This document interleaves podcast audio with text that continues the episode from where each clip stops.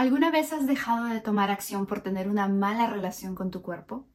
¿Cuántas veces tal vez no has salido a aquella reunión en la que tenías una gran oportunidad para conocer a muchas personas porque has dicho, no me veo bien, nada me queda. ¿Cuántas veces de repente no has querido salir en cámaras para promover tus redes sociales porque has dicho, no, no quiero que me vean, me voy a ver mal? O no has hecho una presentación en el trabajo porque has sentido algún tipo de vergüenza, porque tienes falta de autoestima, no conectas con tu cuerpo, sientes rechazo hacia cómo te ves? Quédate en este episodio porque vamos a hablar de cómo esa percepción que tienes de ti está impidiendo que tomes acción y no te has dado cuenta. ¿Sientes que tu potencial no corresponde a tu realidad? ¿Sueñas con vivir tu pasión y sentirte alineada con tu esencia? Soy Iris Coelho, coach de vida y propósito, y me apasiona compartir consejos y herramientas que te ayuden a lograr tu independencia, empoderamiento y éxito. Hablemos de relaciones, emprendimiento, finanzas, desarrollo personal y más. Hoy es el despertar de las mujeres llamadas a cambiar el mundo. Y esto es Empoderadas en Acción. ¿Cómo están empoderadas, hermosas? Espero que amadas, libres, seguras y emocionadas por el episodio del día de hoy. Porque tengo una invitada que es una coach de vida. Ella es también maestra de yoga certificada. Kenia es muchas cosas y ayuda a muchas personas en la autoaceptación, porque empoderadas muchas veces dejamos de tomar acción, dejamos pasar oportunidades, dejamos ir a lugares porque tenemos una terrible aceptación de nuestro cuerpo, porque somos la principal crítica sobre cómo nos vemos, tenemos radiomiseria en la cabeza sintonizando de que las cosas van a salir mal porque tenemos una mala imagen sobre nosotras mismas. Muchas veces nuestro gran anhelo es ganar peso, ganar masa muscular o en su defecto también perder peso, ser más delgadas, pero ¿es realmente la meta a veces es solamente como queremos tapar un problema que viene mucho más de fondo. Vamos a hablar que no todo se soluciona en la vida con dieta y ejercicio. Lo que tenemos que trabajar es nuestra relación con la comida. Lo que tenemos que trabajar es cuáles son esos problemas de fondo que en realidad están causando que te autosabotees, que no llegues a reflejar lo que debes reflejar de forma saludable, lo que debes reflejar como una persona que se acepta, que se ama y que tiene una autoestima alta. Así que, sin más preámbulo, empezamos con el episodio. ¿Cómo estás, Kenia? Bienvenida. Muchas gracias por aceptar mi invitación para venir a compartir tu valioso conocimiento aquí con el podcast Empoderadas en Acción. Gracias, Iris, por la invitación. Estoy súper emocionada de estar aquí para compartir mis conocimientos y, y ayudar a las personas que necesitan lo que yo puedo dar. No, me encanta. Y este es un tema, se habla mucho en sí, pero de una mala forma de lo como realmente lo debemos tratar este tema, a veces se habla muy poco. Y es que siento que hay muchas mujeres tal vez tienen proyectos, quieren poner su empresa, quieren hacer cosas diferentes, quieren vivir de acuerdo a su potencial, pero la parte física, la parte de sentirse inconforme con sus propios cuerpos, las frenan, las frenan de aparecer en redes sociales eh, eh, promocionando sus productos, las frenan de hacer una presentación en el trabajo, de hacer un taller, porque me van a ver, porque tengo una mala relación con mi figura, con cómo me veo, una baja autoestima. Tú das sesiones de coaching y ayudas a mujeres en este proceso. En tu experiencia, ¿qué tanto ves que se ha afectado estas áreas por este, estos problemas de mm, mala comunicación con el cuerpo, que no se sienten bien consigo?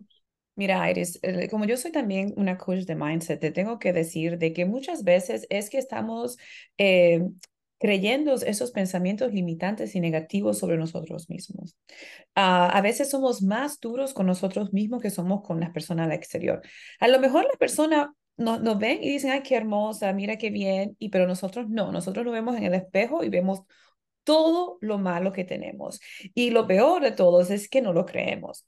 Digo para contarte de que el cerebro es, tiene algo que se llama vía uh, negativity bias, que es que el cerebro se cree muchas las cosas negativas, ¿cierto? Más que la positiva. Entonces, cuando nos vemos, vemos todo lo negativo que tenemos, porque es así es que trabaja nuestro cerebro y es una forma del cerebro de, de autopreservarnos en, en los tiempos cavernícolas, ¿no? En los tiempos de antes, el cerebro necesitaba recordar las cosas malas, los lugares malos, los espacios negativos para no pasar por ahí otra vez o no pasar por esa experiencia para sobrevivir. Entonces es una, es algo que, que tenemos en el cerebro formado de concentrarnos en lo negativo y lamentablemente eso lo hacemos con nosotros mismos, ¿no? Eh, nos vemos y no vemos nuestros hermosos ojos, no vemos nuestras, nuestras hermosas, no sé, nuestro pelo, lo que vemos es, ah, que tengo un chicho aquí, que tengo eh, los brazos fuertes. Yo recuerdo que tenía una amiga hace la semana pasada que se, se vistió para salir y dijo, ay, voy a ser la más fea de, de la fiesta. Y yo pensé, bueno, si eso es lo que crees, pues sí, es lo que te crees, es, es el pensamiento que tienes. Entonces, eso es lo que pasa. Si nos miramos al espejo antes de hacer, de que si queremos hacer, como tú dices, una, un, un speaking engagement, si queremos hacer algo así, hablar en público y pensamos, es que estoy gorda, es que estoy fea, ¿cómo te vas a presentar al público? Es pensar positivamente sobre ti.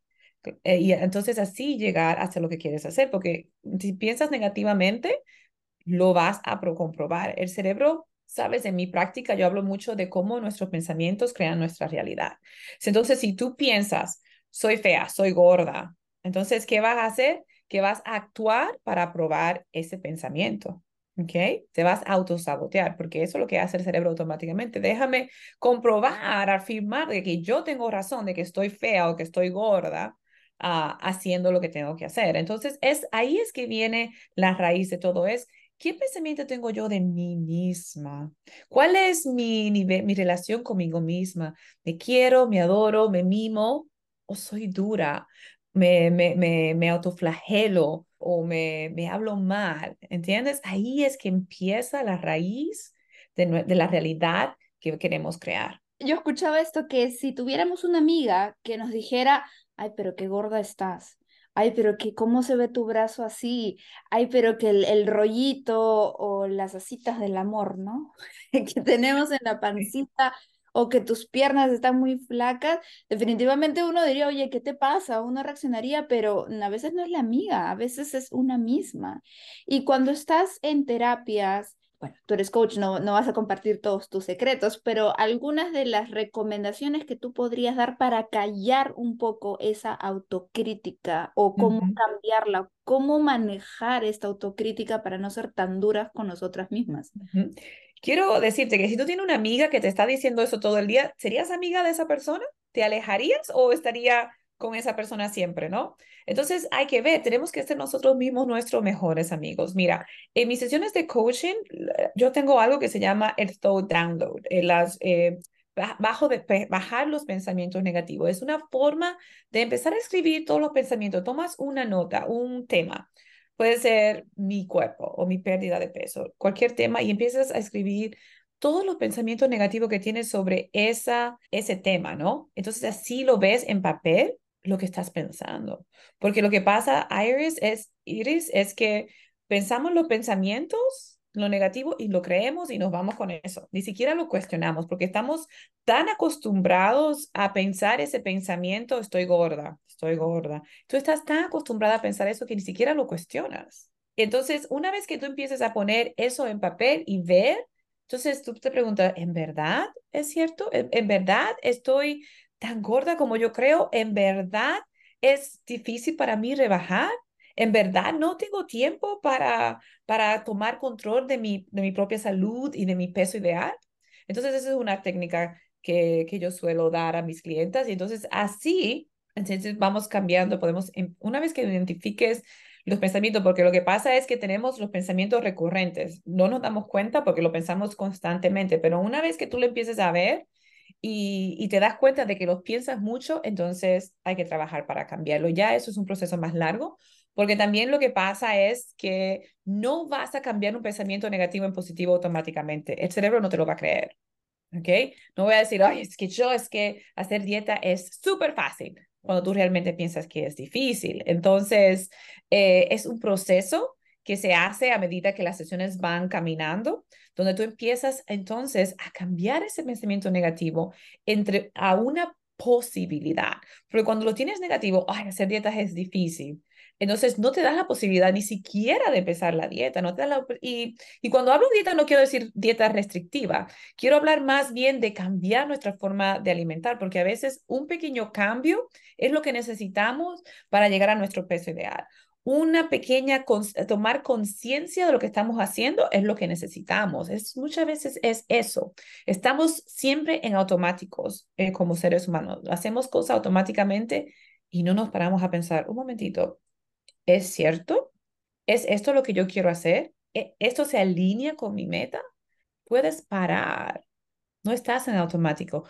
Y, y, hablando de cosas automáticas, yo me imagino que uno de los problemas principales es justamente esta mentalidad de baja autoestima, porque yo me imagino que tiene una conexión que estos pensamientos negativos infunden en mí una elevación del cortisol, una elevación de, de cosas fisiológicas que inhiben el sistema digestivo, porque obviamente cuando tú estás en peligro no te dan ganas de, de, comer, ni hambre, ni, ni, ni, sueño, ni nada, tú lo estás preocupado. Entonces es, es, siempre he escuchado que el estrés es como que mantener al cuerpo en alerta y eso es algo súper negativo. Entonces, realmente, ¿cuánto puede influir estos pensamientos negativos en el poder de sí o no bajar de peso? Porque también he escuchado mucha gente que dicen que cuando ya se relajan, cuando ya no se fijan tanto en las cosas, ¡pum!, empiezan a bajar de peso sin, sin casi hacer ningún cambio con la comida. Bueno, si estamos tomando productos procesados, muchos azúcares, entonces hay que, hay que hacer su cambio. No vamos a bajar de peso simplemente eh, haciendo lo mismo. Para cambiar, tenemos que cambiar las acciones. So, hay, tiene que haber algún cambio. Y, y quiero hablar un poco sobre el estrés. Es normal y es un poco saludable tener un poco de estrés, porque si no tienes estrés, entonces no haces nada, ¿no? Entonces, tener un poquitito de estrés para tener, mantenerte motivado es saludable, ¿no? Entonces, sí, pero y también es, eh, en mi práctica, lo que yo veo también es como la comida, es que me voy a comer este pedazo de chocolate, de pastel de chocolate más tarde. Entonces ya empieza a procesar y empiezas a, es, te, empieza a dar esa, esa energía, ese deseo, ese, ese, ese em, craving, ¿no? De comerte esa comida, dando doble dopamina a tu cuerpo. Entonces, es ese rush que tienes a comer, a pensar en la comida, a pensar lo que te vas a comer, lo que suculento que es. Entonces, tienes esa doble dopamina, entonces tu cuerpo se acostumbra a eso y eso es lo que tú sigues buscando. A veces eso es lo que queremos con la comida, esa, esas ganas de sentir ese, esa, esa high que nos da el, el azúcar, los productos procesados, y eso es lo que, lo que pasa. ¿Y cómo sabes si tienes una mala relación con la comida? Pueden haber personas que no se han dado cuenta. ¿Cómo sabes que tu relación es mala? Porque a veces simplemente, eh, ah, sí, pues como mucho, pero no te has dado cuenta. Yo me he dado cuenta que cuando estoy ansiosa, cuando no quiero hacer algo, en mi, una de mis maneras de procrastinar es comer. Como también puede ser irme a Amazon, pero como cuando no tengo, pues no puedo gastar, entonces me, me voy a comer algo. Entonces, eh, ¿Cómo te das cuenta que tienes una relación tóxica con la comida? De varias formas, ¿no? Una de esas formas, por ejemplo, es eso mismo, es saber, cuando haces eso, ¿qué, qué usualmente comes tú? Cuando tú estás aburrida. No te encuentro. Harina, papitas, eh, ese tipo de cosas. Salado.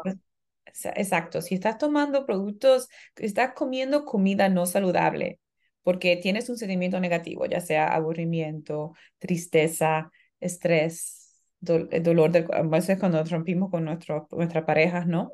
Cuando estás tratando de cubrir esas emociones negativas con comida que usualmente no son saludables, entonces no estás comiendo, no, no, no tienes una relación positiva con la comida. También una forma de ver es, yo le doy a mis clientes un, una escala de, de hambre, ¿no? Donde tú te das cuenta, si llegas a un punto, tú tienes que estar en, en, contacto con tu cuerpo, ¿no? Y saber, ¿es que tengo hambre o, o que estoy aburrida? ¿Es que tengo hambre o es que eh, estoy triste, ¿no? Es que tengo hambre. Entonces, una vez una clienta mía le gusta mucho uno que le dije, es, tú, tú piensas, ¿me comería una manzana o no ahora mismo? Entonces, si la respuesta es no, es que no tienes hambre. ¿Ok? Si tú tienes hambre, tú te comes una manzana, pero si tú estás aburrida y piensas, ¿me comeré una manzana o no? Entonces, no tienes hambre. Es, es empezar a ver esos, esos pequeños detalles de cuándo come, qué te impulsa a comer, ¿no?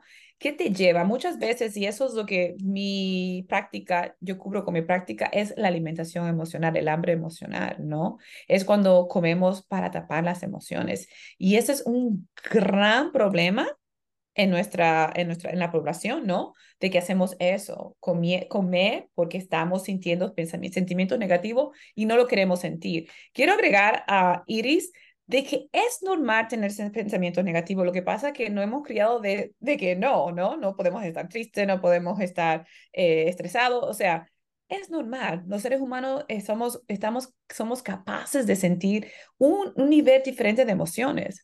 Es bueno sentirse feliz y es, y es está bien sentirse triste porque no podemos estar feliz siempre. Entonces, cuando queremos evitar esa tristeza, cuando queremos evitar esa, esa emoción negativa, entonces comemos. Y ahí es que está el problema. Empezar a ver estas emociones como algo que es parte de nuestras vidas, ¿no? Y una vez que yo ya identifiqué que no es hambre, digamos, ya me hice la pregunta de la manzana y ya estoy procesando esto, pero ya, sí, ok, eh, tengo esta emoción, ansiedad, y por eso me, me estoy yendo a comer. Ok, no voy a comer. ¿Y qué hago con la emoción? La procesas empieza, se procesan las emociones, hay diferentes formas, ¿no? En mi práctica, una de las emociones que yo hago es procesar los sentimientos, es sentarte con la emoción, ¿ok? Es sentarte y ver dónde la sientes en tu, en tu parte del cuerpo, cómo se siente, qué color tiene, qué, qué forma tiene. Es empezar entonces a procesar la emoción y a respirar para dejarla ir. Y te estaba comentando que fui a ver la película de Barbie. Sí. Hay una parte en la te voy a spoilear un poco que tú no la has visto, pero hay una okay. el clímax de la película y ojo las que no la han visto, esto es un peque un spoiler pero bien pequeñito porque solo voy a mencionar una frase nada más de todo el monólogo que da eh, una de las personajes principales. Ella empieza a animar a Barbie y da un monólogo en el que dice unas cosas, unas verdades tan fuertes sobre ser mujer que eh, a muchas personas que les he preguntado en ese momento, muchas salas del cine aplauden. Y, y en ese momento muchas incluso se, hasta lloran, o si, yo, o sea, no lloré, pero sentí un, algo acá porque dicen cosas súper, súper fuertes, pero hay una parte que va con el tema y dice algo como que quieres estar delgada, pero no puedes decir que quieres ser delgada, tienes que decir que quiere ser saludable.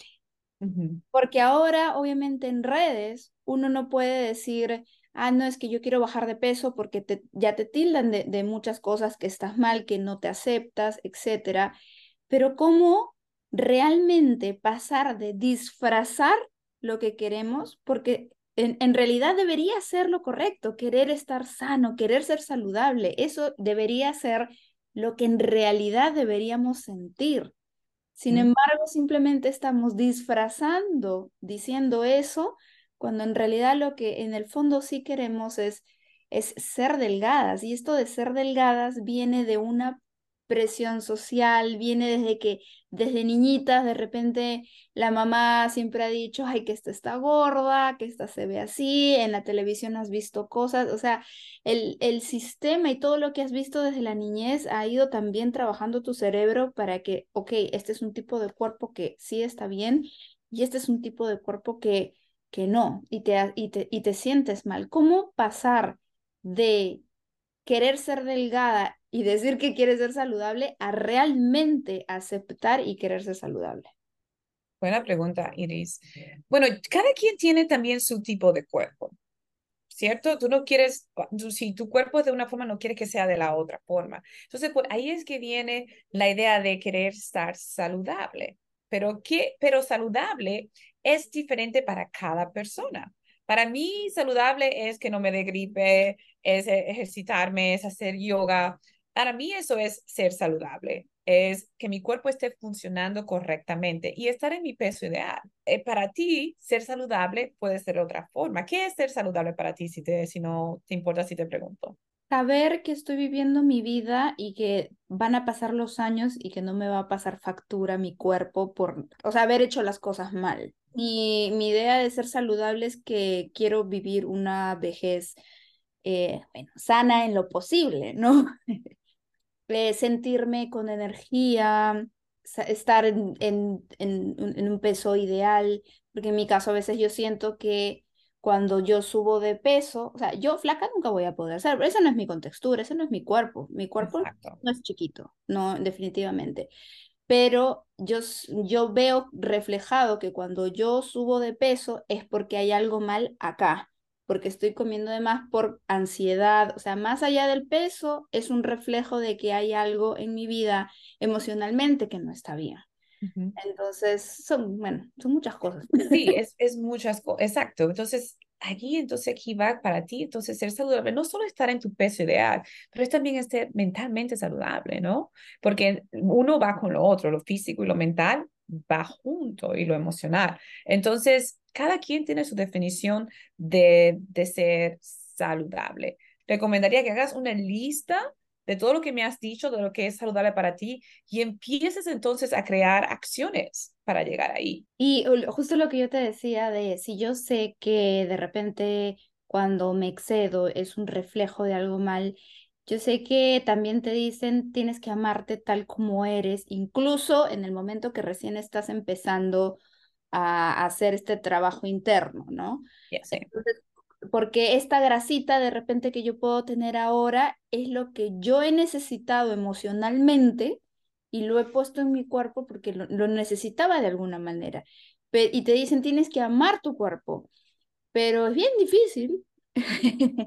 Eh, que entre en tu conciencia, me tengo que amar tal como soy. Y a muchas empoderadas que, escuchan les puede pasar, ya suena muy bonito, pero realmente cómo amo mi, mi brazo que no me gusta, por ejemplo, mi mamá siempre me ha hablado de sus brazos toda su vida, y mis brazos también son gorditos, obviamente yo de ahí aprendí que a, esconder, ¿no? ¿Cómo realmente llegar a entender que sí tenemos que amar esa parte del cuerpo, que, que, es un proceso, pero que por algo está ahí, que la necesitamos, cómo, cómo llegar a ese punto. Sabes, cuando yo empecé mi, mi camino espiritual, ¿no? Mi camino de amarme más, mi camino de, de conocerme más interiormente, yo me hacía también esa pregunta, Iris. Yo decía, todo el mundo me dice que me ame como soy, pero ¿y cómo se hace eso? Es como, oh, sí, todo el mundo te lo dice, pero ¿y cómo lo hacemos, no? De hecho, yo tuve una sesión por un mes en, una aplicación que hablaba sobre el amor propio, por eso mismo, porque yo sabía de que, que es tan importante, pero no sabemos cómo hacerlo. Y es un proceso, es un proceso de empezar a mirarte al espejo y a empezar, como te digo, a entrenar a tu mente de ver las cosas buenas que tiene. Es un trabajo de sentarte en las mañanas a escribir las cosas buenas que tienes de ti, ¿no? es, es un proceso, es un entrenamiento que vale la pena hacer, porque ¿por qué no te vas a amar por la grasita? ¿Por qué no? Todos merecemos amor. Entonces, empezar a ponerte condiciones para amarte ahí es cuando viene el problema. Y eso es algo que hacemos todos, ¿no? Es algo que el ser humano lo hace, eh, hombres y mujeres, todos lo hacemos igual. Empezamos a ponernos condiciones para amar a nosotros mismos y ahí es que viene el problema. Amarte es lo que te va a llegar, ayudar más a llegar a tu peso ideal. Esto es lo que te va a ayudar a ser más saludable. Entonces, cuando empiezas a crear esa conciencia, es que empieza a funcionar. Es un proceso que empieza en mi camino, en mi experiencia, mirándome al espejo y viendo las cosas buenas que tengo. Y, y no solamente es el, el, también el subir de peso, sino también le pasa mucho a chicas que son delgadas, que más bien mueren por ganar peso y no lo pueden hacer. Hay eh, mucho en la sociedad se, se habla y se dice, no, es que solamente el gran culpable de su físico o de cómo está uno es uno mismo, que los únicos factores aquí en juego son lo que comes y cuánto ejercicio haces y nada más. Y yo sé, ya, ya he tenido una entrevista anterior, que hay muchos otros factores más. No todas las mujeres pueden salir de su casa a caminar porque no viven en un área segura. No todas las mujeres pueden acceder a un gimnasio, no todas tienen internet para ver una, mm, a, alguna persona haciendo deporte en la casa o hay tantas personas en la casa o no tienen un ambiente propicio para hacer deporte. Me imagino que hay, más allá del ejercicio y la alimentación, hay muchos otros factores como capacidad económica, ubicación, etcétera, que, que amplían este espectro. ¿Qué otros factores están en juego, en verdad?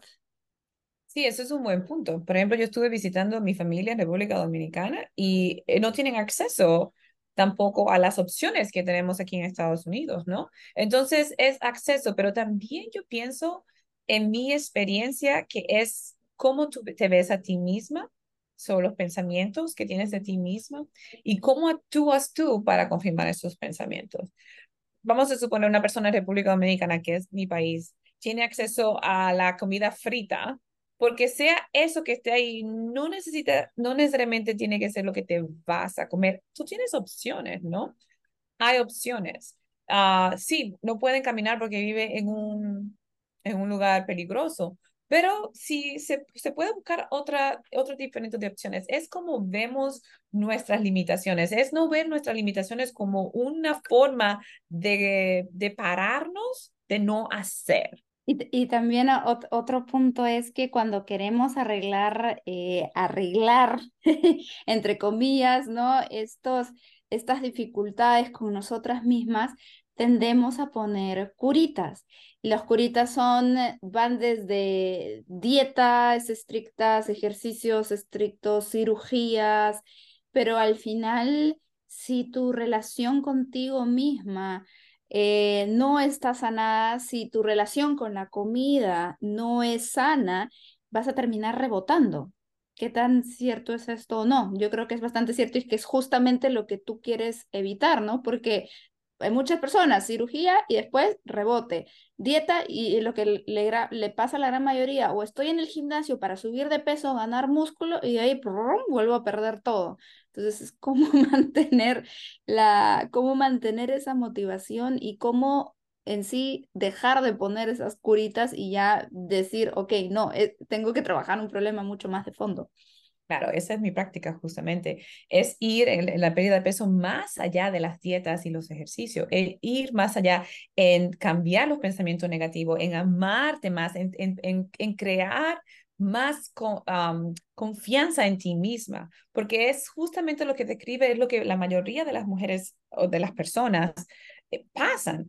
Eh, muchas de mis clientas, yo he visto que van a, que hacen Weight Watcher y están ahí poniendo todo y una vez que no hacen el Weight vuelven a tomar el peso. Entonces es no poner esa curita, como tú dices, sino es empezar a cambiar patrones, empezar a, cambiar los pensamientos, empezar a cambiar las, lo que hacemos diariamente.